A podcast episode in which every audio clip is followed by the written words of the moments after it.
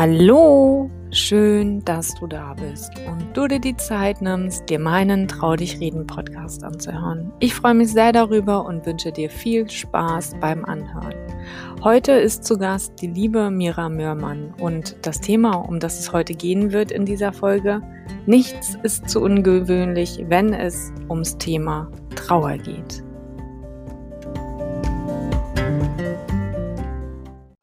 Liebe Mira, es ist so schön, dich hier heute in meinem Podcast zu haben. Wir kennen uns noch nicht lange. Wir haben uns über Instagram kennengelernt, aber irgendwie war da gleich diese Verbindung. Und ja, ich freue mich, dass du heute hier im Trau dich reden Podcast bist.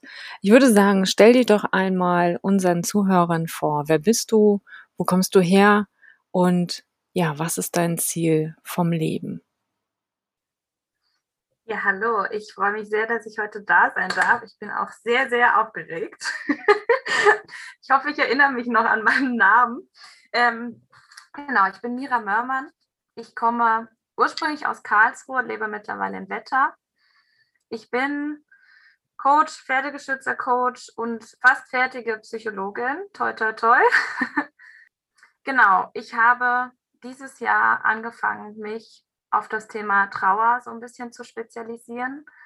Und ja, meine Passion darin ist, ist hauptsächlich mit Tieren zu arbeiten. Und ähm, ich glaube, dass das gerade im Bereich Trauer auch total gut funktioniert.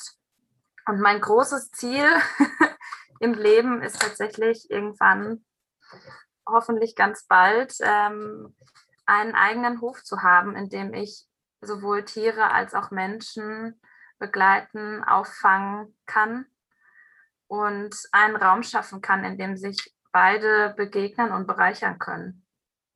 Wow, Dankeschön. Also das klingt äh, mega. Also auf jeden Fall nach einem Ziel, das antreibt und motiviert. Ähm, hast du die Vision Fall. oder den Traum schon immer gehabt? Also Menschen und Tiere zusammenzubringen oder wie ist es dazu gekommen?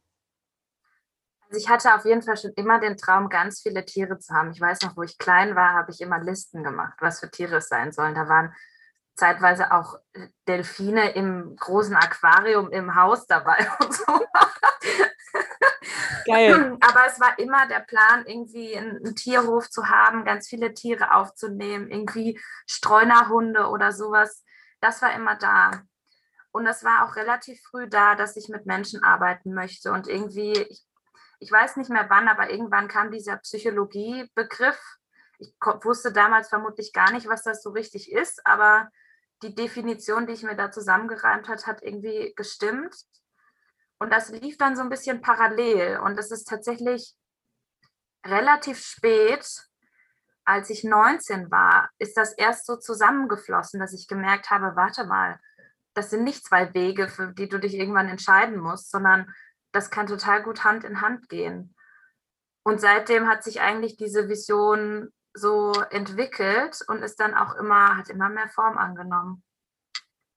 Total spannend. Also ich frage mich, in so jungen Jahren natürlich äh, genau das eben zu visualisieren ne? und das so zu kombinieren, ist natürlich großartig. Und ich fand das so schön, wie du es gerade gesagt hast, die Definition von Psychologie, die du dir da zurechtgebaut hast. Herrlich. Ja, und äh, schlussendlich kann das ja auch funktionieren. Und ich denke, diese Kombination aus Tier und Mensch gibt eine ganze Menge. Also eine ganze Menge Halt, eine ganze Menge Unterstützung auch für die Betroffenen. Wie empfindest du das? Also wie gehen deine Klienten und deine Coaches damit um, mit Tieren zusammenzuarbeiten? Also was bietest du da an der Stelle an? Also ich finde es immer schwierig, das in einem Angebot zusammenzufassen. Im Endeffekt, in meinen Augen, haben, haben Tiere und vor allem Pferde ein ganz, ganz großes Potenzial und können sehr, sehr viele Rollen irgendwie auch einnehmen. Also was du ja auch schon gesagt hast, es ist einfach, was gerade so ein großes Tier hat, einfach die Möglichkeit, wirklich Halt zu geben, so dieser großflächige, großflächige Körperkontakt. Ähm, das ist einfach wirklich so ein, das kann so ein Gefühl auslösen von Geborgenheit. Mhm. Ähm, gleichzeitig ähm, können Pferde einfach auch sehr eine beruhigende Wirkung haben. Auch auch wenn man es jetzt wirklich ganz wissenschaftlich anschaut, sie haben einen deutlich niedrigeren Puls als Menschen, wodurch sie auch schon irgendwie beruhigend wirken.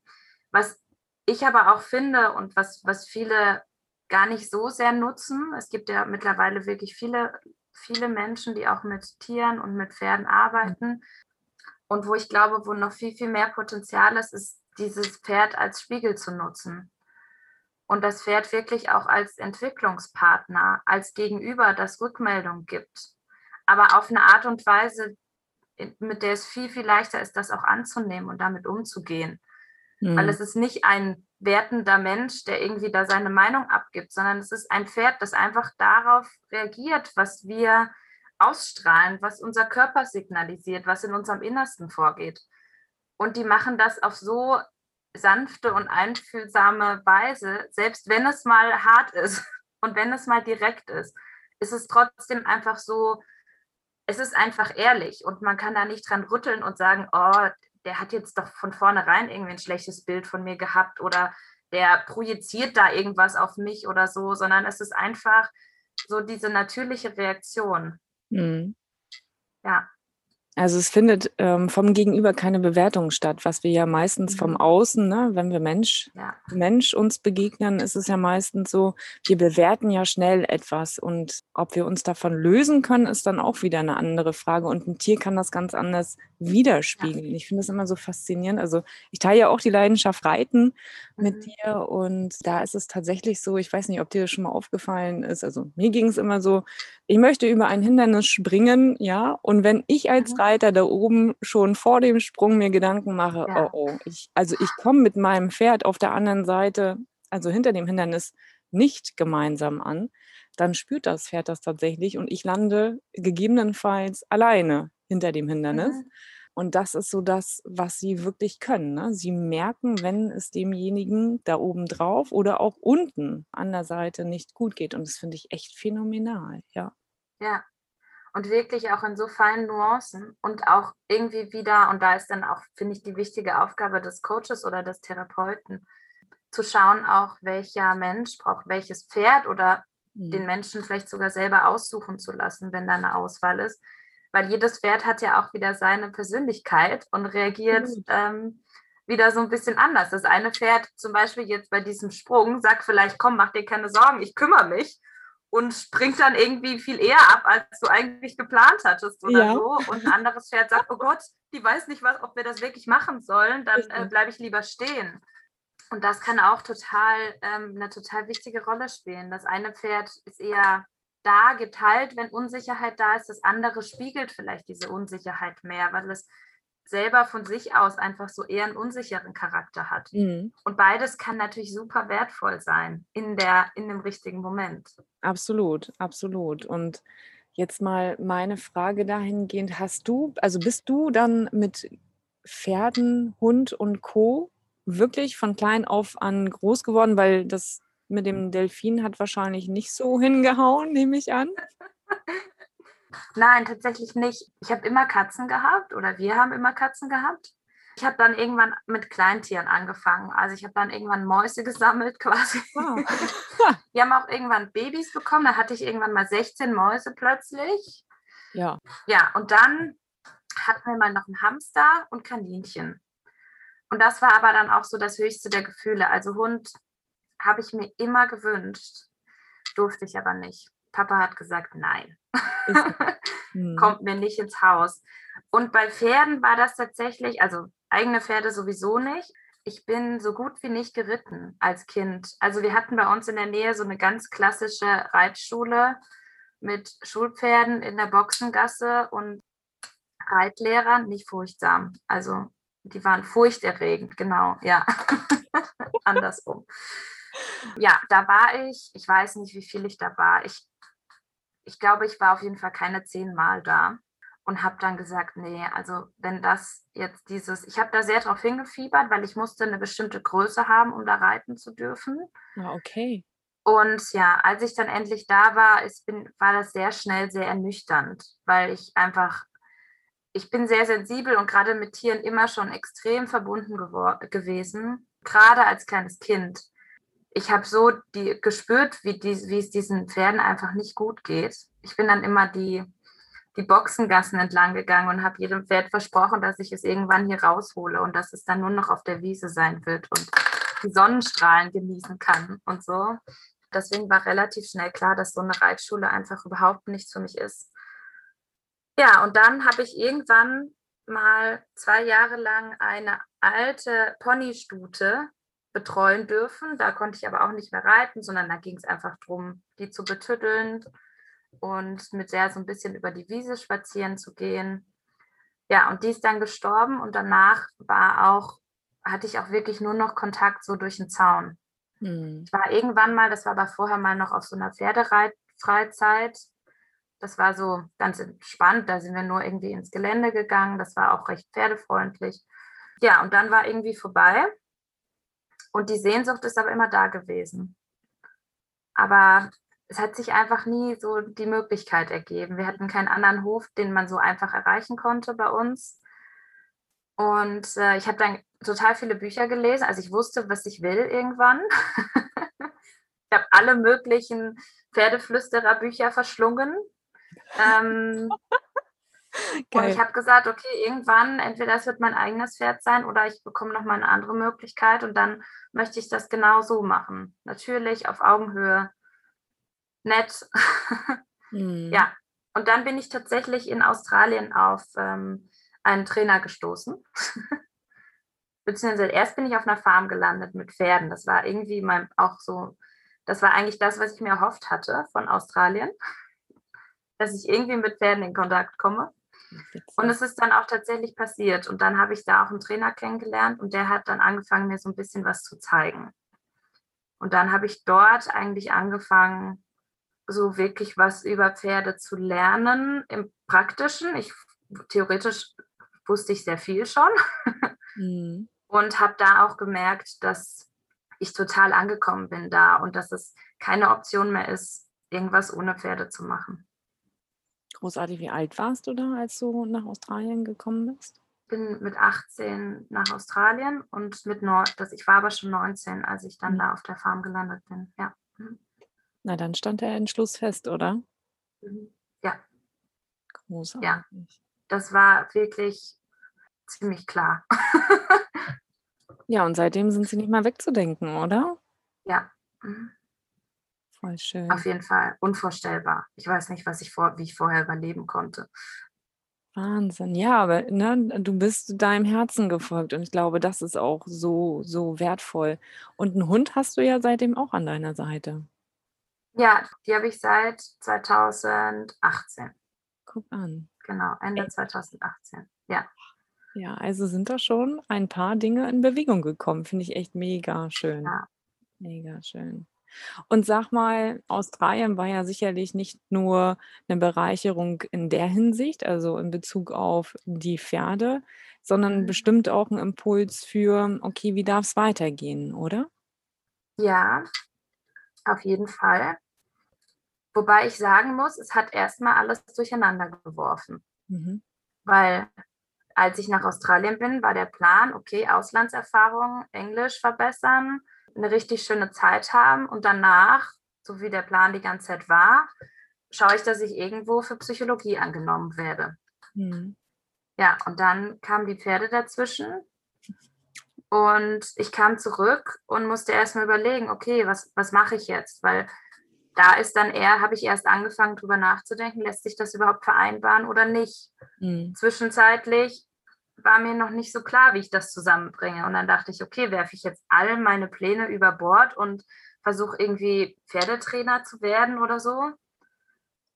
Und dann ist das erstmal so ein bisschen entstanden. Und dann habe ich Praktika gemacht in der Reittherapie und Reitpädagogik, zeitgleich dann noch weiter bei einem Trainer gelernt und da gearbeitet und dann ist das so entstanden und es hat dann halt tatsächlich noch mal zwei Jahre gedauert, bis ich dann klar genug war in dem, wo ich hin möchte, dass ich gesagt habe, okay, jetzt kann ich auch wieder Richtung Psychologiestudium, weil jetzt weiß ich, wie es da reinpasst und wie es zusammenpasst. Ja, das mhm. heißt, also es hat nicht die Klarheit gebracht, ich weiß jetzt sofort, was ich tue, sondern erstmal so ein bisschen durcheinander. aber trotzdem mich so in die nächsten Schritte geführt. Mhm. Aber ich das finde ich eben auch so wertvoll, ne? Das ist nicht ich meine, wir haben ja oft 'n Plan vom Leben, wie's laufen Mhm. soll, ja? Und dann kommt Ja. wirklich das Leben ja dazwischen, so wie du's ja auch grade erzählt hast. Und das finde ich immer so schön, also, dass es eben auch über Umwege zum Ziel kommen kann. Und Mhm. ich glaube, wenn du die Schritte dort zwischen nicht gemacht hättest, wäre das Ziel oder die Vision gar nicht so klar geworden, ne? Von dem: „Okay, wie kann ich das vielleicht miteinander ineinander integrieren?“ Ja. Ja, total, ja. Aber ich kann mir auch gut vorstellen, Mira, dass das Leben nicht immer so einfach war bei dir, oder? Dass es immer mal so, ja, nicht nur Hoch, sondern eben auch Tiefs gab im Leben, die vielleicht auch dazu beigetragen haben, warum du dich schlussendlich auch zu dem entschieden hast, was du heute machst. Magst Ja. du da 'n kleinen Einblick drüber geben, wenn du möchtest? Ja, auf jeden Fall, gerne. Es gab definitiv viele Situationen, die mich auch sehr sehr geprägt haben, aber auch auch irgendwie total in die richtige Richtung gebracht haben. Also, es ist auch was, wofür ich total dankbar bin, das auch so sehen zu können, dass irgendwie so diese ganzen Tiefpunkte mich im Endeffekt so haben wachsen lassen. Mhm. Ja, ich glaube, was auf jeden Fall was war, was mich irgendwie mein fast ganzes Leben lang begleitet hat, war, dass mein Papa, seit ich 2 Jahre alt war, herzkrank war. Mhm. Das heißt, da waren immer mal wieder das war jetzt nicht so 'n ständiger Begleiter, aber es waren immer mal wieder OPs, die anstanden. Es ging ihm immer mal wieder schlechter, dann war er mal wieder im Krankenhaus. Und das war so unterschwellig immer so 'n bisschen begleitet von 'ner Angst Angst um ihn. Und ich bin dadurch auch recht früh so aus diesem sicheren Nest so 'n bisschen gefallen, habe ich das Gefühl, weil mit 2 Jahren ist ja der Papa irgendwie so der Allmächtige, der Mhm. dem passiert nichts, der ist ja der Beschützer und der ist total stark und der nimmt es mit allem und jedem auf. Und diese Vorstellung, die ja doch eigentlich noch recht lange anhält, ist bei mir dann so 'n bisschen geplatzt, weil er dann plötzlich im Krankenhaus war und nicht klar war, wird er überhaupt überleben. Mhm. Und das ist auf jeden Fall was, was was mich immer noch begleitet. Also, auch diese Gedanken von damals, diese Ängste von damals und einfach dieses Unterschwellige, immer so 'ne gewisse Unsicherheit zu haben. Genau. Und ich glaube, dass dass dadurch erst mal auch so das Thema Tod an sich immer irgendwo präsent war für mich. Nicht unbedingt negativ Mhm.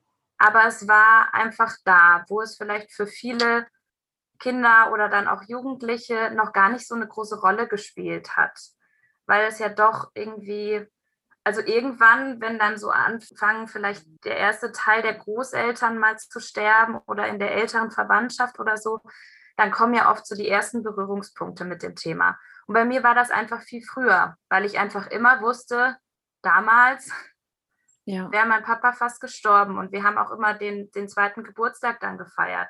Und das war also, es war wirklich nicht negativ, aber es war da. Mhm. Und es hat mich auch interessiert. Also, auch als Kind schon. Auch gar nicht so beängstigt, sondern es war ich habe da immer viele Fragen gehabt. Mhm. Ja, es ist auch klingt auch nach viel Verantwortung, ne? Also, das, was grade, ne, als Kind eigentlich so selbstverständlich ist mit dem Papa, der, äh, so stark Mhm. und nach außen so, ja, äh, Chaka, ne, wirkt, ähm, dass sich dann die Rollen verschieben auch ein Stück weit, Ja, dass man mhm. Verantwortung mit einmal übernimmt und, ähm, auch bedachter durchs Leben geht. Hattest du das Ja. Gefühl auch? Ja, auf jeden Fall. Also, Mhm. da hat sich schon was verlagert und es ist wir hatten immer wieder Zeiten, in denen wirklich alles gut war, in denen das da so 'n bisschen in den Hintergrund gerutscht ist. Und ich finde, da hat sich das auch wirklich wieder gut zurückgeschoben. Mhm. Also, obwohl da natürlich so 'ne gewisse Sorge immer irgendwie geblieben ist, aber es hat sich auch immer wieder zurückverlagert, so dass ich auch wirklich wieder ganz loslassen konnte. Ja. Aber es gab dann einfach immer wieder Zeiten, in denen sich das so verschoben hat. Mhm. Und je älter ich wurde, desto eher habe ich dann natürlich tatsächlich auch Verantwortung und Aufgaben übernommen, wenn er jetzt mal im Krankenhaus war, 'ne Operation hatte oder so. Mhm. Ja. Ja. Na ja, klar, das formt uns ja. Und so wie du schon sagst, die Mhm. Berührungspunkte sind ja eigentlich, wenn wenn wir es jetzt mal genau nehmen, wenn das Leben normal verläuft, ne, alle sind gesund, dann haben wir diese Themen ja auch erst zu einem späteren Zeitpunkt. Bei dir war es bedeutend früher, also sehr, sehr früh Mhm. hast du schon damit leben lernen dürfen, müssen. Ja. Und das verändert ja auch unser eigenes Bild und auch die Sicht, mit diesen Themen Sterben, Tod und Trauer auch ein Stück weit umzugehen, aber auch mit dieser Krankheit zu leben. Aber ich finde es eben auch so wichtig, was du gerade sagst, dass es auch diese Momente gab, dass dieses Thema ein Stück weit nach hinten gegangen ist, dass dann auch wieder das Leben stattgefunden hat. Und das vergessen eben auch viele, dass zwischendrin eben wirklich Leben ist und dass ihr die Zeit hoffentlich, so gut es ging, genutzt habt, gelacht habt, gelebt habt. Und das ist so bedeutsam, wie ich finde. Ja. Ja, also es war wirklich so es war grade, wo ich noch klein war, war das wirklich nur so alle paar Jahre mal so richtig präsent. Er war gut eingestellt auf Medikamente und es war irgendwie da, aber nicht im Mittelpunkt. Mhm. Ja. Ja, und dann das das 1. Mal, dass ich dann tatsächlich mit nicht nur mit den Gedanken an dem Tod, sondern wirklich auch mit mit dem Tod im näheren Umfeld auseinandergesetzt war, war dann 2015. Da ist meine Oma nach relativ kurzer Krankheit eigentlich ist meine Oma gestorben. Mhm. Und ich war bei ihr als Einzige tatsächlich. Es war total verrückt, weil es war die einzige Stunde, die ich alleine im Krankenhaus war, Mhm. weil meine Mama irgendwie so übermüdet war, dass sie gesagt hat, sie dreht sich noch mal um und ich bin dann erst 'n paar Tage vorher extra damals noch aus Witten gekommen, weil ich das Gefühl hatte, ich muss jetzt irgendwie da sein.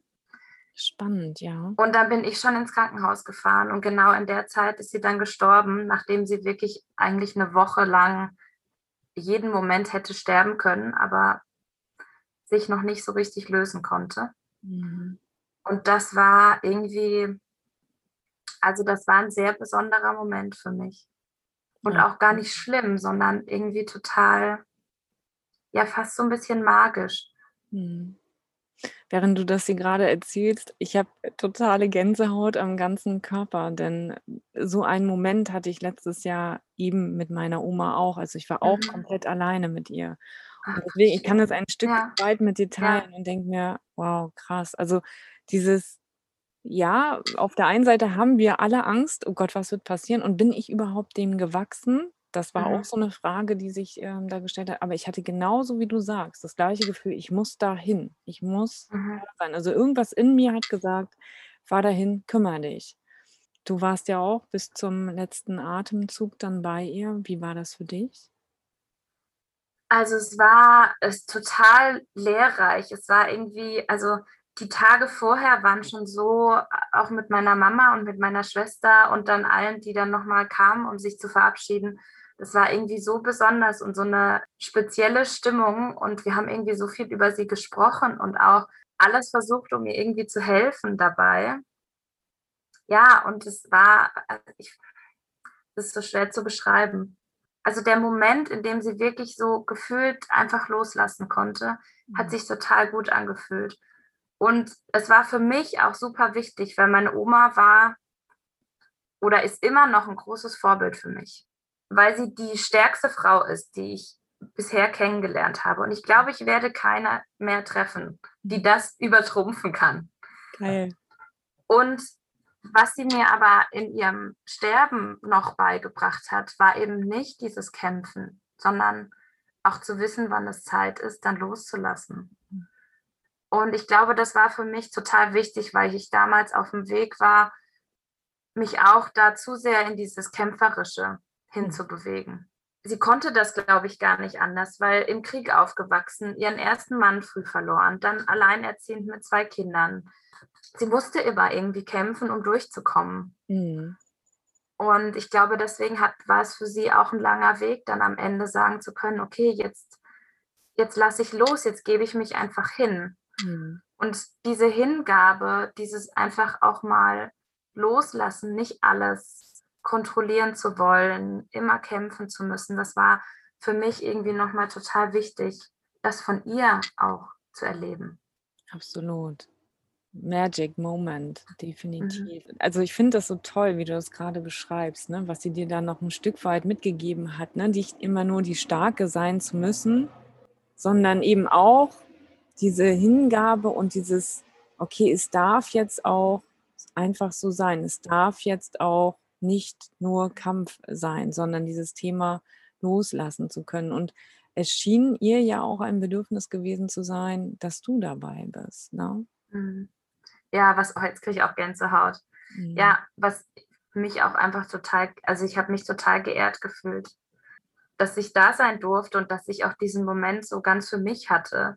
Auch Mhm. wenn natürlich irgendwie dann auch das schlechte Gewissen kam, weil ich mir dachte, oh je, jetzt war ich da und irgendwie meine Mama hätte das ja vielleicht auch gerne mitbekommen oder meine Tante und so.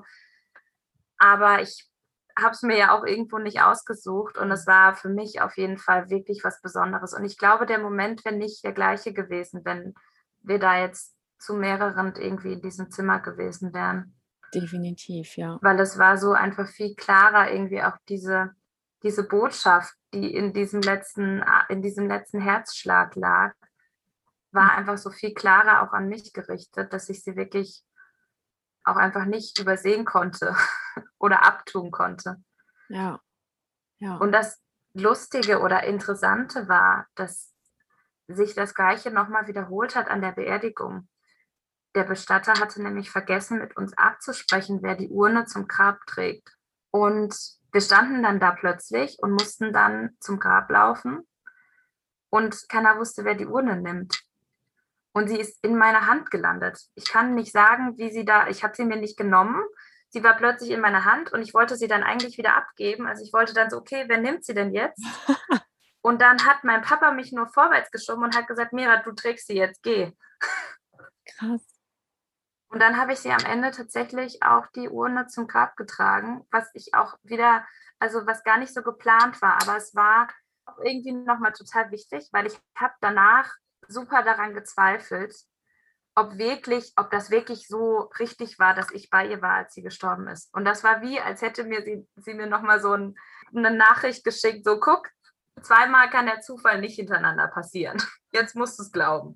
Genau, genau. Und Zufälle Ja. gibt es ja sowieso nicht, ja. Ja. Wahnsinn. Ja.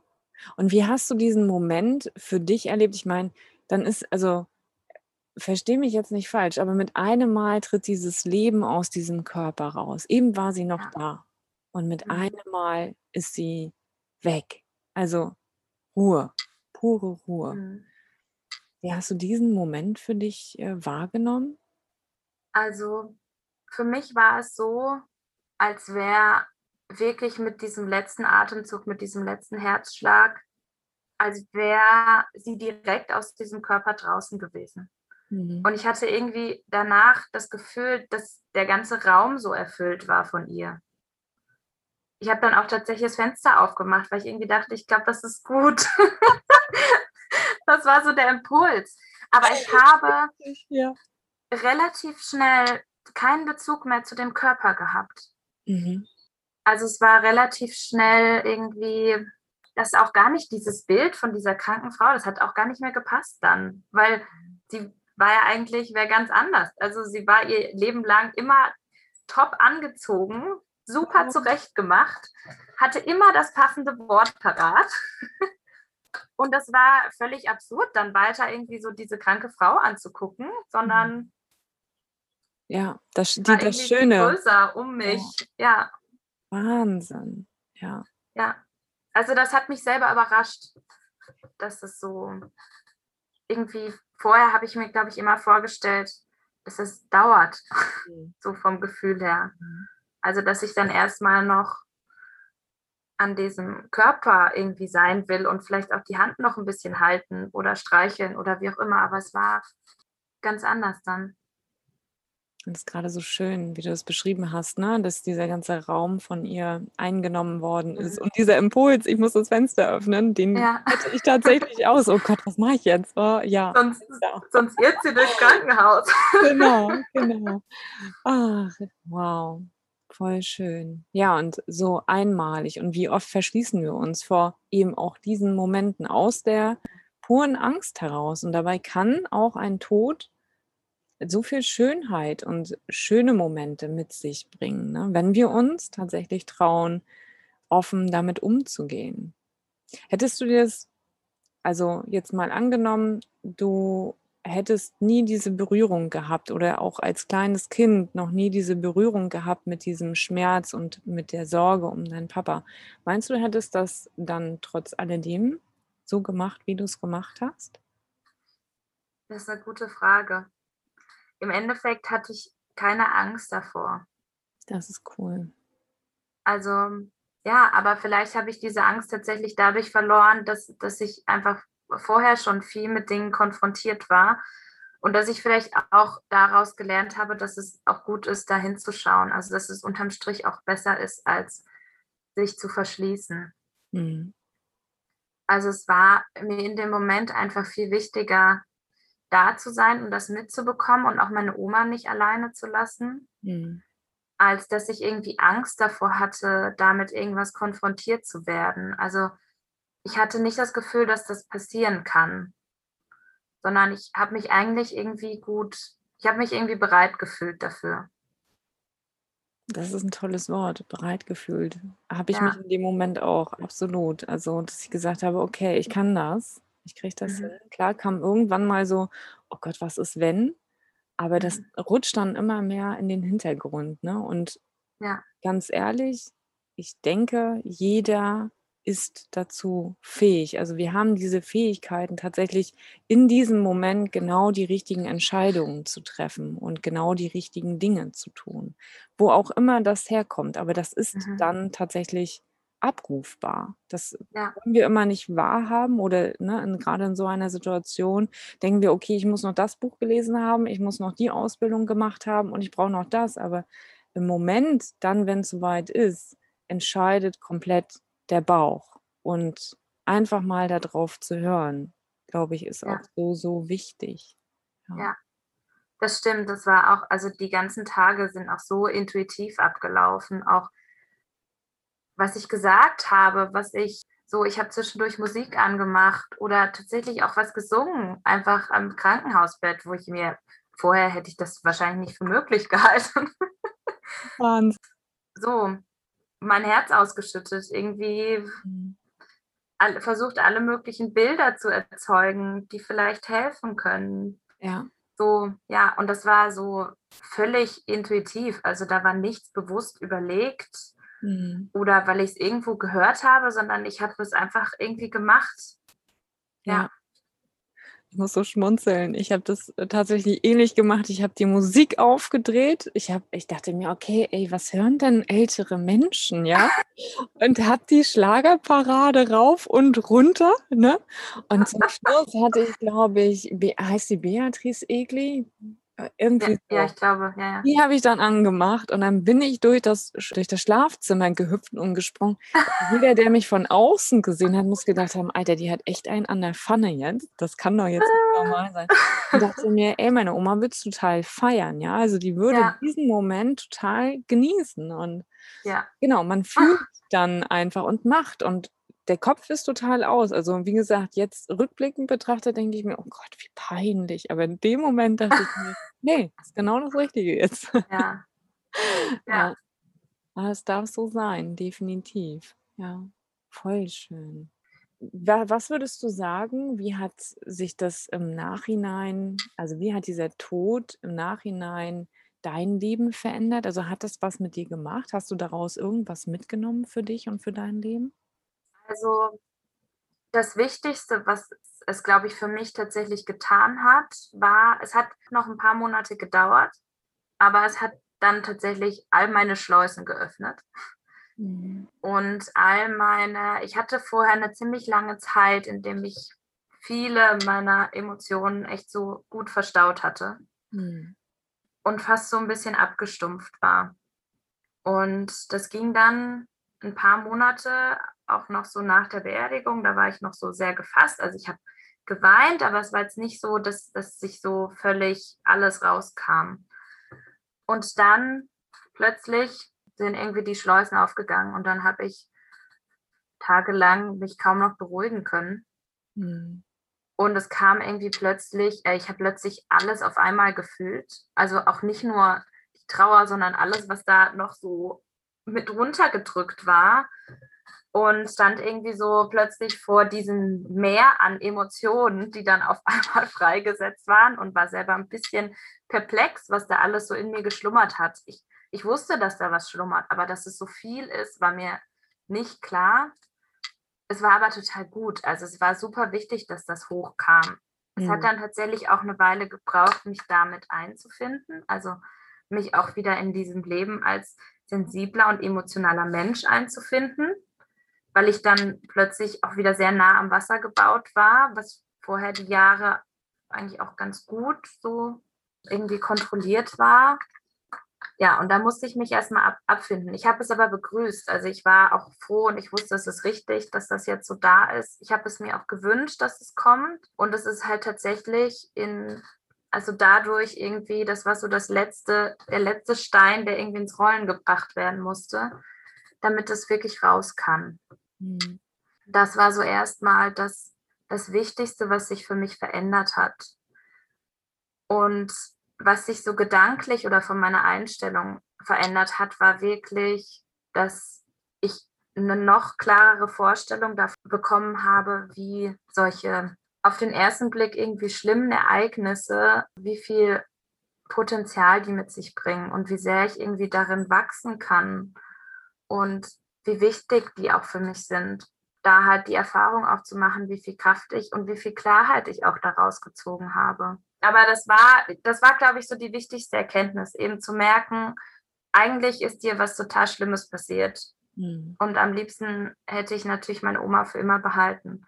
Aber es hat mich gleichzeitig auch so viel weitergebracht und mir so viele Türen geöffnet. Ich habe so viel über mich selbst erkannt und gelernt und auch nochmal von meiner Oma gelernt und über sie erkannt und dass irgendwie so auch dieser letzte Moment genauso viel Wert hat wie die Erinnerung von unserem letzten Ausflug oder so. Mhm. Es gehört irgendwie so dazu. Und das war für mich, glaube ich, total wichtig, um auch so noch ein bisschen mehr Angst davor zu verlieren. Mhm. Auch einfach, weil er mein Papa immer noch krank war, zu dem Zeitpunkt auch relativ akut. Und es hat mir da irgendwie noch mehr Sicherheit gegeben, auch, dass ich egal was passiert oder was kommt, dass es irgendwie, also dass es irgendwie funktionieren wird. Mhm. Und dass es richtig sein wird, dass es mir nicht einfach passiert, sondern dass ich bereit dafür bin. Ja, so wertvoll. Und ich finde es so toll. Tatsächlich ist es ja so, ne, dieses tiefe Loch, was ja kommt, das kommt. Und bei jedem ist es mhm. ja auch ähm, unterschiedlich. Ja, bei dem einen dauert es zwei Wochen, bei dem nächsten ein paar Monate, bei dem übernächsten Jahre. Und ja. diese schwarzen Stunden, die dort entstehen, beziehungsweise dieses alles aufsaugen wie so ein Schwamm und dieses nach außen, ich bin hart, ich bin stark, ich kann das, ich muss hier keine Emotionen zeigen oder da, da regt sich immer nichts. Aber irgendwann geht dieser Deckel auf und irgendwann mhm. ne, kommen eben all diese Emotionen und da fragen wir uns dann ja auch, oh Gott, ich wusste gar nicht, dass ich bereit bin, das zu spüren und das zu fühlen. Also es war bei mir tatsächlich auch so, dass damit einmal ein Schwall an Emotionen aus mir rauskam. Ich gedacht mhm. habe, das habe ich so nie empfunden und das war mit einmal dann da. Und das so wahrzunehmen und das zu spüren, glaube ich, ist auch so, so wichtig, dass das dann sich in all seinen Farben eben auch äh, präsentiert. Was ich mich aber frage, also du hast ja auch, du hast deine Oma verloren, aber auch zeitgleich musstest du ja dann weiterhin stark sein und ein Stück weit funktionieren, weil es ja deinem Papa nicht gut ging. Wie hast du diesen Spagat tatsächlich für dich hinbekommen? Also auf der einen Seite den Verlust deiner Oma, der ja sehr schwerwiegend auch irgendwo war, weil sind wir mal ganz ehrlich, wir lassen nicht gerne Menschen, die wir lieb gewonnen haben, gehen. Das wollen wir nicht. Ja. Ne? Also ja. wir versuchen irgendwie alles noch so lange festzuhalten, wie es eben nur geht. Aber dann auch gleichzeitig zu wissen, oh Gott, also man möchte sich das nicht ausmalen, aber dass da eben ja auch etwas anstehen könnte. Ne? Wie mhm. war das für dich? Also es war tatsächlich so, dass das um den Tod von meiner Oma eigentlich bei meinem Papa ziemlich viel Hoffnung war. Also er hat im selben Jahr, aber früher, in dem meine Oma gestorben ist, hat er ein Herz transplantiert bekommen. Ah nee, es war sogar noch das Vorjahr, aber Ende, genau, Ende 2014. Genau, und hatte dann erstmal die Möglichkeit, natürlich war eine lange Phase, bis dann erstmal alles so sich eingespielt hatte. Da war erstmal ziemlich viel Hoffnung, dass es jetzt wieder so ein bisschen in die Normalität übergeht. Mhm. Nachdem er vorher wirklich mehrere Jahre dann wirklich auch krank war und auch wenig Kraft hatte und so. Und auch lange im Krankenhaus einfach war. Insofern war da für den Moment so ein bisschen Ruhe eingekehrt. Er war auch definitiv eine Stütze in der Zeit. Auch mit den ganzen Angelegenheiten, die dann da irgendwie aufkamen, hat er fast alles übernommen und sich gekümmert. Ja, von daher war das erstmal irgendwie in Ordnung. Und ich glaube, das Thema kam erst wieder so ein bisschen auf den Tisch, nachdem dann auch Ruhe eingekehrt war mhm. bei Oma. Also nachdem dann das, das irgendwie, ja, das so ein bisschen ruhiger wurde und alle wieder so ein bisschen ihren, ihren Rhythmus im Leben gefunden hatten. Mhm. Da kam das Thema wieder auf den Tisch. Ich muss aber tatsächlich sagen, es ist vielleicht auch wirklich durch diesen Tod von meiner Oma, aber es war nicht mehr so, also es war weniger Sorgen und Angst behaftet mhm. danach. Wir haben dann auch, also obwohl auch immer mal wieder was war, weil dann irgendwie durch die Immunsuppressiva dann mal so eine kleine Schramme irgendwie dann direkt zum, zur großen Wunde wurde oder sowas. Das, das war halt dann, wir haben uns dann irgendwie angefangen, so damit zu leben, dass halt immer mal wieder was ist. Ja. Und das ging dann aber eigentlich ganz gut. Also ich muss tatsächlich sagen, dass ich in der Zeit recht wenig Angst hatte. Hm. Sondern es eigentlich irgendwie genossen habe und auch total dankbar war für die, dass wir überhaupt die Zeit jetzt noch haben und dass es ihm wieder so viel besser geht nach der Transplantation, weil das ja alles irgendwie ein Glücksspiel ist. Ne? Also weiß ja keiner, ob und wann sich da ein Organ findet und ob der Mensch noch so lange überhaupt überlebt, bis sich etwas findet. Ja. Also das war irgendwie sehr, sehr dankbar. Mhm. Und es ist dann tatsächlich erst kurz bevor, das war nicht ganz zwei Jahre, ich würde sagen ein, dreiviertel Jahre später, also erst kurz bevor er dann auch gestorben ist, ist das wieder so richtig präsent geworden, das Thema. Mhm. Ja. Und würdest du sagen, dass nach dem Verlust deiner Omi, dass du bewusster die Zeit mit deinem Papa verbracht hast? Also, du hast ja auch ein Stück weit gesagt, die Angst war dann nicht mehr so gegeben oder nicht also klar, wird sie auch mhm. noch ein Stück weit da gewesen sein, aber sie hat sich wahrscheinlich auch verändert, dadurch, dass du ja einmal jetzt miterlebt hast, wie es sein kann. Wie war das da für dich? Also, ich habe auf jeden Fall die Zeit viel, viel bewusster wahrgenommen. Ob das jetzt tatsächlich durch den Tod war oder eben auch durch die Transplantation und diese nochmal eine neue Chance zu bekommen, kann ich gar nicht sagen. Es ist schwierig, das auseinanderzuhalten. Aber ich habe auf jeden Fall diese zwei Jahre sehr intensiv auch wahrgenommen. Auch irgendwie als Familie. Wir waren dann auch nochmal zusammen im Urlaub. Ja. Und haben die Zeit irgendwie genossen, obwohl ich ja dann auch nicht mehr zu Hause gewohnt habe und so und vielleicht jetzt auch sonst vielleicht gar nicht irgendwie mit in Urlaub gefahren wäre, sondern dann irgendwie selber in Urlaub und meine Eltern wären gefahren. Aber wir sind dann tatsächlich nochmal alle zusammen im Urlaub gelandet. Voll schön. Was total schön war, ja. Mhm. Ja, das Leben eben leben, tatsächlich. Ja. Ne? Mhm. ja. ja. Und wie ging es dann weiter? Also, also du hast ja gesagt, anderthalb Jahre hattet ihr noch gut, ne? Oder zwei Jahre? Mhm. Ein Dreivierteljahr, fast zwei Jahre. Mhm. Ja, also er hat sich dann tatsächlich einen Monat, bevor er dann auch gestorben ist, hat er sich einen irgendwie einen Infekt oder sowas eingefangen. Mhm. Und da er vorher auch schon länger immer mal wieder mit so einem Herpevirus, den hat er wahrscheinlich mit der Transplantation irgendwie mitbekommen, zu tun hatte, ist das dann relativ schnell auf die Lunge gegangen. Und er kam dann erstmal ins Krankenhaus, mhm. um da eben ordentlich versorgt zu werden und hat dann nach wenigen Tagen, also wir sind dann auch, meine Schwester war damals bei mir zu Besuch und die kam einen Tag an und am nächsten Tag sind wir schon wieder runtergefahren, weil Mama angerufen hat und gesagt hat, kommt mal lieber. Ich glaube, wir sind lieber mal alle hier. Und dann sind wir wieder runtergefahren und dann hat er auch nach wenigen Tagen selber gesagt, dass weil er so schlecht Luft bekommen hat und ihm das so Angst gemacht hat, mhm. Dass es für ihn einfacher wäre, wenn sie ihn in leichtes künstliches Koma legen, bis das mit der Atmung wieder funktioniert. Und das haben die, hatten die Ärzte auch vorher vorgeschlagen, ihm aber so ein bisschen auch zum Teil freigestellt, weil das jetzt nicht zwingend, aber sie halt gemerkt haben, dass ihm das total Stress macht, mhm. dass er so schlecht Luft bekommt. Genau, und dann haben die ihn in künstliches Koma gelegt und darin ist er auch geblieben. Dann drei Wochen, bis es sich so alles so verschlechtert hatte, dass dann die Geräte abgeschaltet wurden. Ja. Also diese drei Wochen waren tatsächlich viel schlimmer als alles andere, was danach kam. Ja, das kann ich mir gut vorstellen, weil ein Stück weit hofft man ja tatsächlich, ne, dass sich der Körper ja. wieder mobilisiert und ähm, der eigene Papa wieder zu Kräften kommt, weil eigentlich war das ja die Grundidee, ne? Ja. Wieder atmen zu können, besser atmen zu können. Oh, das also ich war auch ja. sehr anstrengend, also sehr anstrengend und nervenaufreibend vor, ja ich war in der Zeit wirklich in, also so in einem inneren Konflikt, weil ich tatsächlich, ich habe, auch wenn natürlich so eine Sorge immer mitspielt, aber ich habe vorher immer irgendwie das Gefühl gehabt, das wird wieder.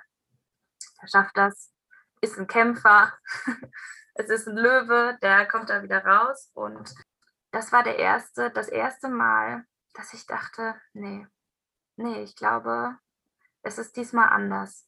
Hm. Und das war total schwierig, das in mir zu haben und gleichzeitig von so viel übertriebener Hoffnung umgeben zu sein, weil alle waren halt so, okay, der hat das immer geschafft, der schafft das diesmal auch, das ist doch ein Kämpfer, mach dir keine Sorgen. Die mhm. Ärzte, ja, die Werte verbessern sich, es war so ein Auf und Ab. Der schafft das, wir bleiben dran. Das Krankenhaus kannte ihn ja auch so als Patienten und wusste, dass er schon vieles geschafft hat vorher. Das war für mich einfach total schwierig, weil ich mich so schlecht gefühlt habe mit dem Gefühl, was eigentlich in mir war. Mhm. Das halt nicht hoffnungsvoll war und der schafft das wieder und natürlich nächstes Jahr machen wir wieder einen Urlaub oder so, sondern ich war eigentlich schon so in dem Bedürfnis, mich langsam zu verabschieden und irgendwie mir anzuschauen, was jetzt kommt. Mhm so dieser Konflikt zwischen der eigenen Außenwelt und der eigenen mhm. Innenwelt, ne? wenn das nicht mehr miteinander matcht und man auch, äh, also ich kenne das als Wut, das war bei meiner Mutter ähnlich. Ne? Das Außen hat gesagt, Mensch, komm, das schafft sie schon wieder. Und mein Inneres hat mhm. gesagt, sag mal, mach doch einfach mal die Augen auf und nimm doch mal wahr. Also ja. guck doch mal, was siehst du da? Und mhm. das hat mich auch, das hat mich so wütend gemacht. Hat, also innerlich, glaube ich, hat mein Herz geblutet vor ja vor, vor, vor Schmerz, vor Angst, vor, also all diese Emotionen, die da in einem hochkommen. Und ich weiß nicht warum, aber als Kind das so zu spüren, das ist so, dafür gibt es irgendwie gar keine Worte. Mhm. Das ist so, das, das zerfetzt dich. Ne? Mhm. Ja, es war wirklich so total zerrissen. Mhm. Und wie so zwischen zwei Leben zu stehen irgendwie. Das eine mit ihm, das eine ohne ihm. Ja. Und ähm, das war so ein extremer Spagat, ja. Genau, und dann hat sich aber, also die Werte waren, sind immer mal wieder auf und ab gegangen, aber so richtig hat nichts angeschlagen von den Medikamenten her. Und dann wurde eben nach ungefähr drei Wochen nochmal ein CT gemacht worauf man dann gesehen hat, dass sich tatsächlich in der Lunge, unabhängig von diesen ganzen Werten, nichts verändert hat. Hm. Also es hat sich nichts verbessert. Er hatte zwischenzeitlich auch eine Blutvergiftung. Genau, hatte so, so viel Wasser im Körper, dass er auch nie wieder ohne Dialyse hätte leben können. Und Leber, Niere waren auch total, wie es dann eben so ist, wenn dann so viele Medikamente da reingepumpt werden. Ja, und dann haben die auch ein CT vom Kopf gemacht und eben gesehen, dass er auch mehrere Schlaganfälle hatte und auch wahrscheinlich Einblutung im Kopf, so wie es aussah. Und das war dann auch der Punkt, wo irgendwie klar war, okay, mhm. das ist jetzt, das macht jetzt gar keinen Sinn mehr. Ja, und dann war ich am Tag vorher tatsächlich, habe ich mich getraut, mit meiner Mama darüber zu sprechen, dass ich eigentlich die ganze Zeit kein gutes Gefühl habe. Mhm. Und wir sind dann an, an den Punkt gekommen, ich habe da super Angst vor gehabt, weil ich dachte, ich kann doch jetzt niemanden die, die Hoffnung nehmen. Und wenn ich dann nachher doch falsch liege, so, was richte ich damit an, jetzt jemanden Angst zu machen? Und ich habe mich dann aber doch überwunden und es ging ihr halt genauso. Also sie hat auch gesagt, dass sie auch immer mehr denkt, dass es auch für ihn viel besser ist, dass man da jetzt nicht auf Biegen und Brechen irgendwie was versucht und da so an ihm gezogen wird. Und von daher hatten wir dann irgendwie so diese Einigkeit vorher schon, um dann auch sagen können, okay, so ist es jetzt. Ja. Ja. Ich finde das unglaublich mutig von dir, das anzusprechen, ne? dass du dich getraut hast, auf deine Mom mhm. zu gehen und das zu thematisieren, weil ich denke, das hat auch in ihr ne, viel bewegt. Auf der anderen Seite wird wahrscheinlich sie genauso gedacht haben, sich wahrscheinlich aber nicht getraut haben mit dir als mhm. Tochter, mhm. weil der Schmerz ist ja, ja für das Kind nochmal ein ganz anderer. Also kann ich mir jedenfalls nur so vorstellen. Ne? Also den Papa zu verlieren und den Mann zu verlieren, das ist echt beschissen. Die Situation aber aus der Perspektive der Tochter und aus der Perspektive der Mutter natürlich auch nochmal ein Stück weit eine andere und da eben auch Anders, ja. Hut ab, dass du da ja die Initiative ergriffen hast und das angesprochen hast. Ich glaube, das macht natürlich auch nochmal einen Unterschied ein Stück weit. Ne? Also klar hättet ihr jetzt auch sagen können, ihr lasst das weiter so laufen. Dann wäre irgendwann die Frage gekommen, und dann? Also was, was mhm. hätte das gebracht? Ja. Boah, auf jeden Fall nicht leicht. Ja. Und, aber es war dann auch, also die Bestätigung war dann irgendwie tatsächlich so, die, die Ärzte hatten das vorher so angekündigt, dass es wahrscheinlich so sein wird, wenn die Beatmung abgestellt wird. Also er hing auch die ganze Zeit an Herz-Lungen-Maschine. Wenn das eben abgestellt wird, dass er dann wahrscheinlich ein paar Mal nach Luft ringen wird mhm. oder versucht, selbstständig zu atmen. Davon sind die ausgegangen. Mhm. Und das ist nicht passiert. Okay. Also der letzte Atemzug war der mit der Maschine. Und das war für mich total klar, ja, das war das einzig Richtige, weil er hatte sich schon, also er hatte schon losgelassen, er hing nur noch an dieser Maschine irgendwie fest. Ja, ja. ja. Ich meine, ein Stück weit Erleichterung, dass das nicht noch so gekommen ist, ne? dieses Aufatmen. Ja. Ne? Mhm. Ich glaube, das mitzuerleben wäre für einen selbst wahrscheinlich auch sehr schmerzvoll und ja. das noch mehr erschwert. Mhm. Auf der anderen Seite, was, was bei mir die ganze Zeit im Kopf umhergeht, ihr seid ja in die Klinik gekommen in der Hoffnung darauf, dass es wieder besser wird. Das heißt, ihr habt euch ja eigentlich gar nicht wirklich voneinander verabschieden können, weil ihr sicherlich auch davon gar nicht ausgegangen seid. Ja. Wie war das für dich, an, äh, dass dann irgendwann, also irgendwann kommt ja dieser Punkt, wo man das dann realisiert, oh Gott, was passiert jetzt hier eigentlich? Es geht mhm. alles in eine ganz andere Richtung als Ja. in dieses Leben wieder zurück. Mhm. Ja, also wir haben uns tatsächlich, also von ihm, als er noch wach war, verabschiedet bis in ein paar Tagen. Das waren so irgendwie die letzten Worte und dann sind wir rausgegangen, damit wir ihm den Zugang legen. Das war natürlich komisch dann mhm. im Nachhinein zu wissen, okay, die, die Chance jetzt sich nochmal so im wachen Zustand zu verabschieden, die ist jetzt nicht mehr gegeben. Also es war irgendwie trotzdem okay. Ich meine, ich glaube, das ist sowieso, viele, viele können das ja nicht, sich nochmal im wachen Zustand verabschieden. Wäre er jetzt bei einem Unfall gestorben oder so, dann, dann mhm. hätten wir nicht mal die Chance gehabt, irgendwie langsam Abschied. Damit zumindest wir uns verabschieden können, ohne dass er da gegenüber ist. Aber ich bin sowieso der Überzeugung, und so hat es sich auch angefühlt, dass er sowieso alles noch mitbekommen hat mhm. und dass er es einfach weiß. Egal, wo er jetzt ist. Also, dass ich mich jederzeit verabschieden kann. Und ich habe mich seitdem immer mal wieder verabschiedet von unterschiedlichen Dingen. Ja. Oder auf unterschiedliche Art und Weise. Und ich hatte immer das Gefühl, dass es auch angekommen ist. vielleicht sogar viel mehr, als hätten wir damals noch so dieses letzte Gespräch gehabt. Ich meine, was hätte ich da gesagt? ja, ja. Keine Und, Ahnung. Ja.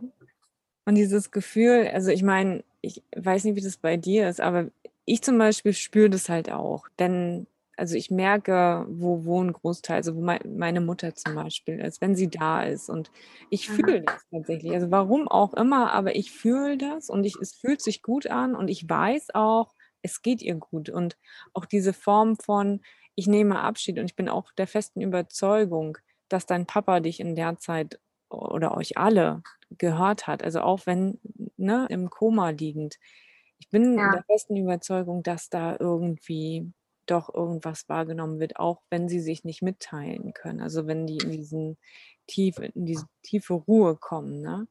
Ja. Davon gehe ich auch fest fest von aus. Und ich finde es gut, Ja. dass du 'n Weg gefunden hast, auch danach, ne, für dich, um eben noch die Botschaften, die du noch gerne loswerden wolltest, ja, zu teilen. Ja, das habe ich das habe ich immer. Ich habe tatsächlich auch relativ spät mich irgendwann mal gefragt, wie wäre es denn gewesen, wenn wir uns wirklich hätten von ihm persönlich verabschieden können. Mhm. In dem ersten Moment habe ich da gar nicht drüber nachgedacht. Irgendwie war ich schon froh darüber, dass ich einen bewussten eine bewusste letzte Begegnung hatte. Mhm. Weil das ja bei ganz vielen auch nicht der Fall ist. Wo vielleicht gar nicht klar ist, was war denn das Letzte oder war es vielleicht was völlig Banales oder sogar 'n Streit oder sonst was. Und das war es war einfach es gab 'n klares letztes Gespräch und das war liebevoll, Mhm. weil es war auch 'n Abschied, wenn auch nicht für immer, sondern nur für paar für 'n paar Tage. Aber es war trotzdem irgendwie also, er hat sich bedankt, dass wir ihn so unterstützen und so was und wir haben uns verabschiedet und, ähm, ja, also, es war 'n liebevoller Moment und ich glaube, daf also, dafür kann man schon so dankbar sein und das bin ich. Mhm. Weil das ist einfach überhaupt nicht selbstverständlich, dass man so 'n 'n diesen Moment so klar hat und sich auch da wirklich so dran erinnern kann. Mhm. Das ist ja auch irgendwo wirklich 'n Geschenk. Ja, da sagst du was. Also, wie viele Mhm. haben gar nicht die Möglichkeit und sind vielleicht Ja. derzeit auch grade gar nicht da. Also, das ne? Ja. Das so mitzubekommen. Ja, stimmt. Ich meine, als Tochter den die Oma zu verlieren, ist ja noch mal was anderes, aber den Papa zu verlieren, wie hat sich das für dich verändert? Also, was hat sich seitdem für dich dadurch verändert? Vieles. Mhm. Wirklich vieles. Also, das hat noch mal also, es hat wirklich 'ne ganz andere Energie danach gehabt als das, was bei Oma passiert ist. Erst mal natürlich ist viel, viel, viel Verantwortung auf mir gewesen, auf jeden Fall. Die ganzen Dinge, die wir danach klären mussten, die Halbwaisenrente beantragen und so was. Ich bin die älteste Tochter. Dementsprechend war dann erst mal auch viel in meinen Händen. Einfach auch alles, was irgendwie so in die technische Richtung geht. Die, äh, Passwörter entziffern. Äh, mein Papa war Informatiker. Oh, Vielleicht super. kann man sich vorstellen, was er da so für Techniken hatte, um seine Passwörter zu generieren.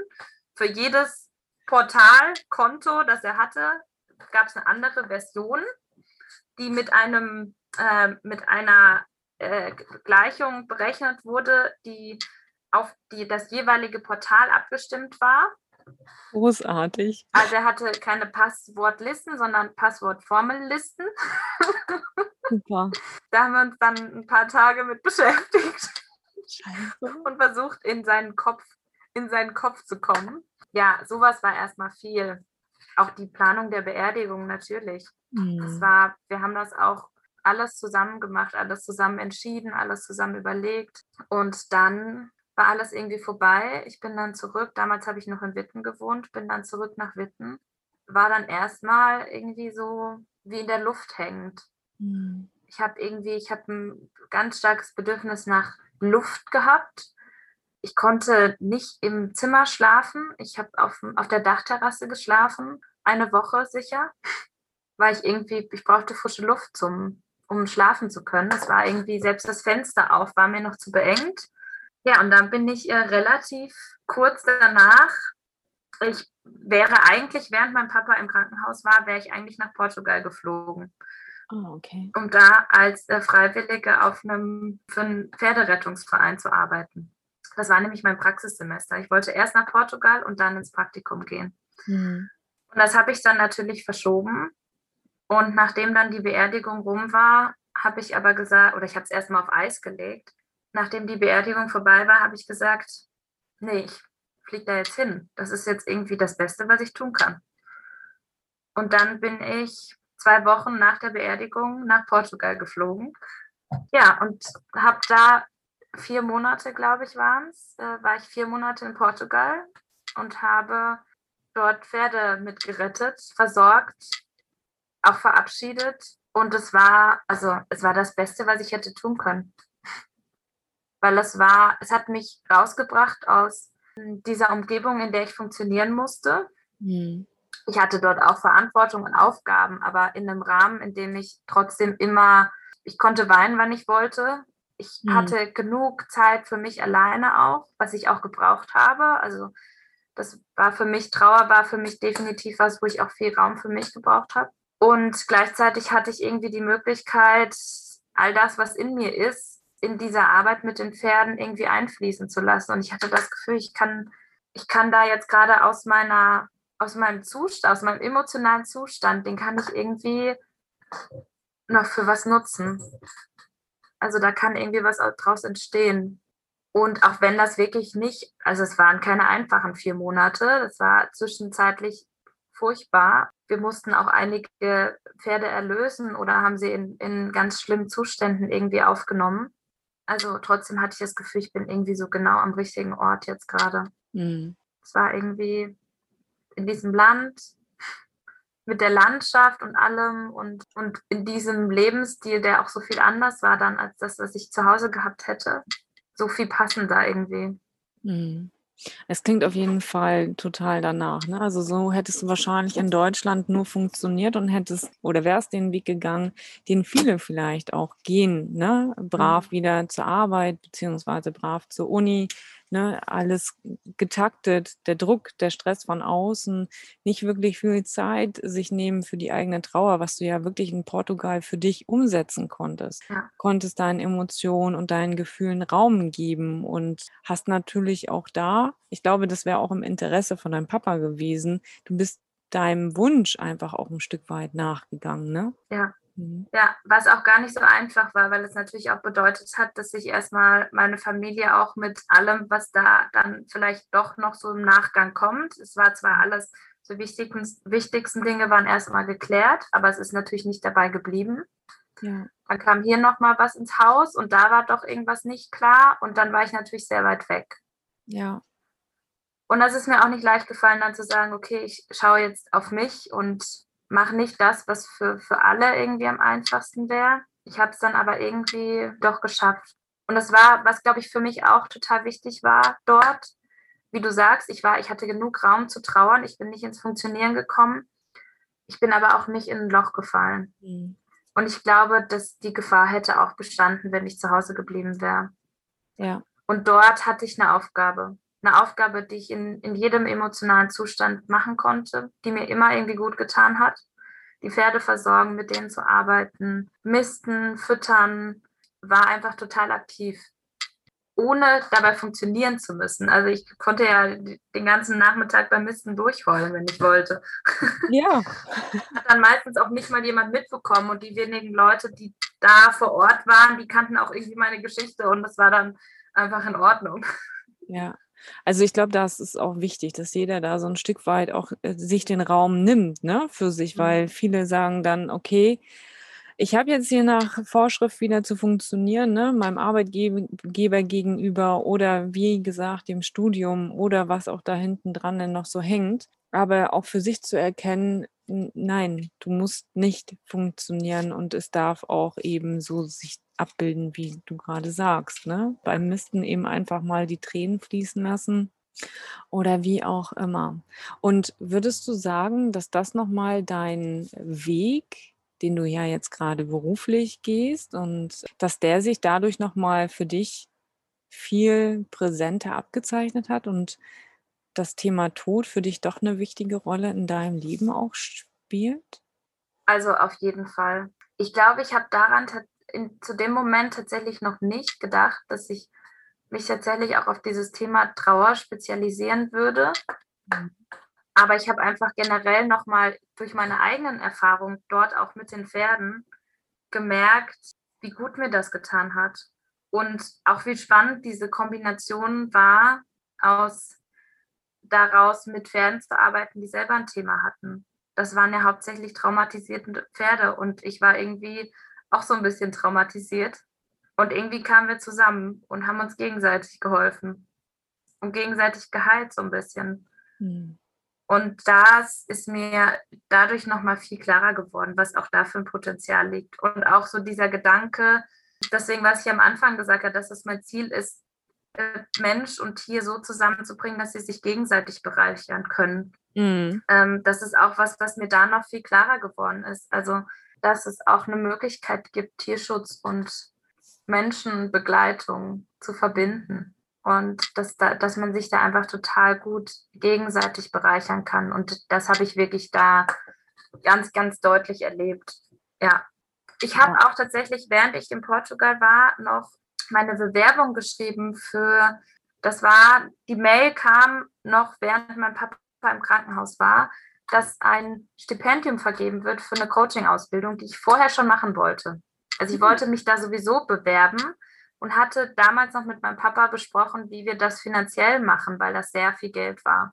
Und nachdem er dann gestorben ist und wir das Geld dann irgendwie für andere Dinge brauchten, war das erstmal so, okay, das kann ich jetzt erstmal vergessen.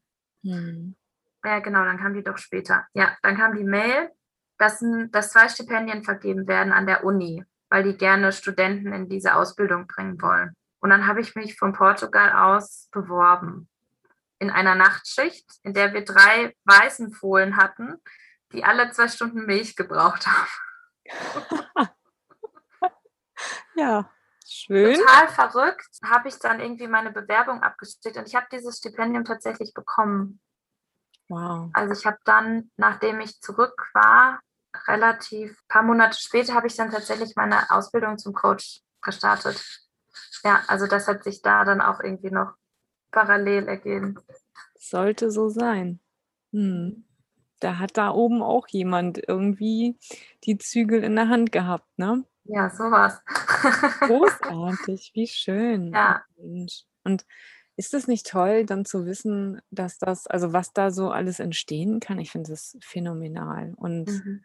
So bereichernd. Und wenn du jetzt mal so auf dein Leben schaust und das, was du so erlebt hast und erfahren durftest, also all diese Höhen und auch all diese Tiefen, die ja dein Leben ja schon geprägt haben. Hast du selber Angst vorm Tod? Ich habe keine Angst vorm Tod. Ich habe manchmal tatsächlich Angst davor, dass ich nicht alles geschafft habe bis dahin. Mhm. Also ich habe überhaupt keine Angst zu sterben, aber es ist so dieses, das habe ich auch erst, seit ich Ziele habe oder seit ich große Ziele habe, die mir wichtig sind, mhm. seitdem denke ich mir, okay, jetzt musst du aber auch so lange überleben. Schön. Also sowas ist es irgendwie. Ja. Aber so, so vor dem Sterben oder was danach passiert, habe ich keine Angst. Nee. Mhm. Dazu fühlt es sich, also dafür fühlt es sich irgendwie viel zu gut an. So. Also nicht so gut an, aber die Verbindung zu meinem Papa und zu meiner Oma fühlt sich zu gut an, als dass, als dass die irgendwo wären, wo man vor Angst, hab, Angst vorhaben mhm. müsste. Ja. So schön, was du da gerade erzählst. Ja. Da dürfen wir alle nochmal so, ne, auch in uns gehen ein Stück weit und äh, das Thema auch mal in die Richtung beleuchten. Finde ich total wichtig und auch total inspirierend und schön. Ja. Und ja, wir sind jetzt eigentlich fast am Ende. Ich würde dir aber noch mal zwei Fragen stellen, Mira. Ja. Muss man ja. nachher was rausschneiden. ich denke nicht. Ich denke nicht. Ja, tatsächlich hätte ich ganz gerne noch von dir gewusst, was für dich tatsächlich Leben bedeutet. Eine große Frage. Leben. Ich glaube, Leben bedeutet für mich, lebendig zu sein, das Leben zu spüren echt zu sein und das ist auch definitiv was, was ich durch den Tod gelernt habe, dass es viel mehr Leben ist, wenn es echt ist, als wenn es schön, aber unecht ist. Mhm. Also du, dieses intensive Spüren, irgendwie auch, es gehört für mich zum Leben auch dazu, sich auseinanderzusetzen und irgendwie Wege zu finden und zu gehen. Klingt voll schön. ja, ist ja. so. Klingt total schön. Und ist ja auch schön. Oder? Ja. Ist auch schön. Ich finde das Leben schön. Ja, dafür ist es ja auch einfach mal da, ne? Das Leben, ja. vielen wird es viel zu spät bewusst, leider. Mhm. Aber ja, dafür ist es auch da. Ja, wenn du jetzt mal angenommen, du hättest noch einen einzigen Wunsch frei, welchen Wunsch würdest du dir noch erfüllen? Hm. Meinst du jetzt, also, äh, wenn ich jetzt irgendwie am Ende von meinem Leben wäre oder was ich mir jetzt wünschen würde? Was, was du dir jetzt aktuell noch wünschen würdest? Aber ich darf mir nur noch eine Sache wünschen. Ja, darfst dir noch eine einzige Sache wünschen? Puh. Das ist schwierig, weil es ist ein, ein großer Druck, sich irgendwas Gutes zu wünschen.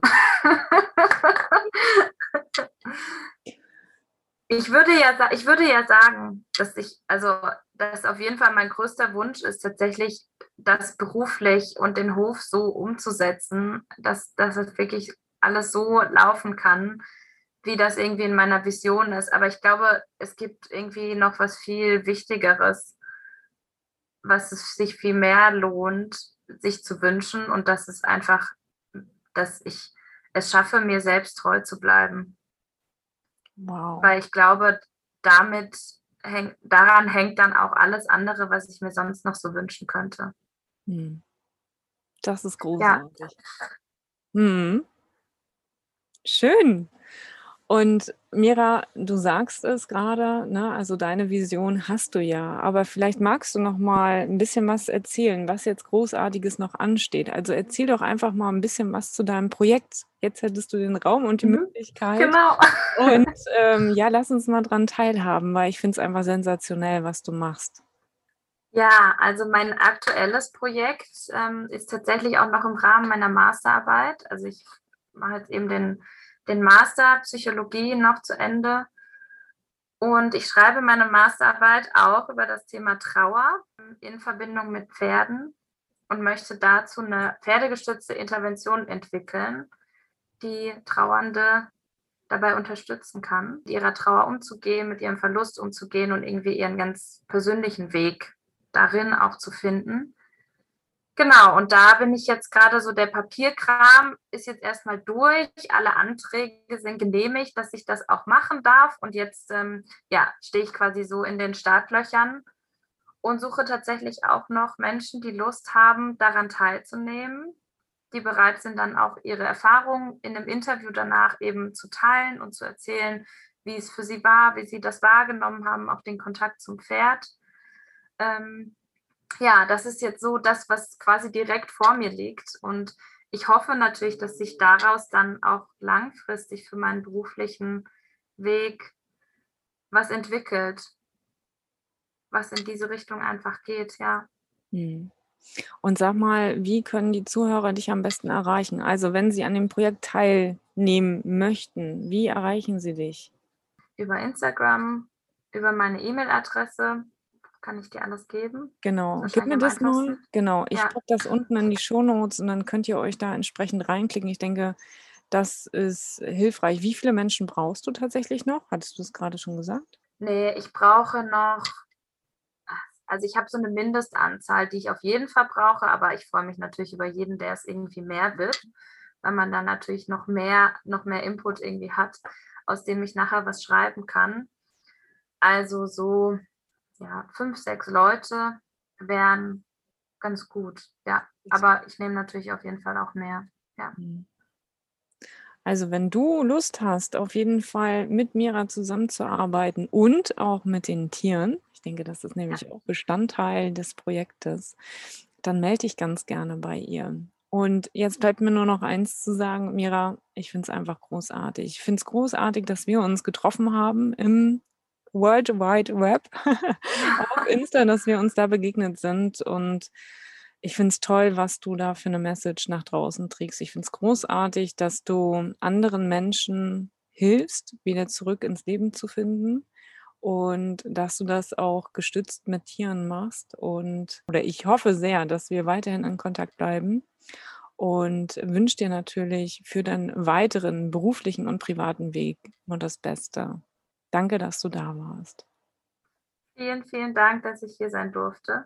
Ich freue mich auch total über den Kontakt und ich hoffe, dass er weiterhin besteht und wir da noch weiterhin so ein bisschen im Austausch sind. In diesem Sinne, meine Lieben, das war meine 54. Podcast-Folge. Hab eine schöne Zeit und bleib gesund. Bis dahin, deine Caroline.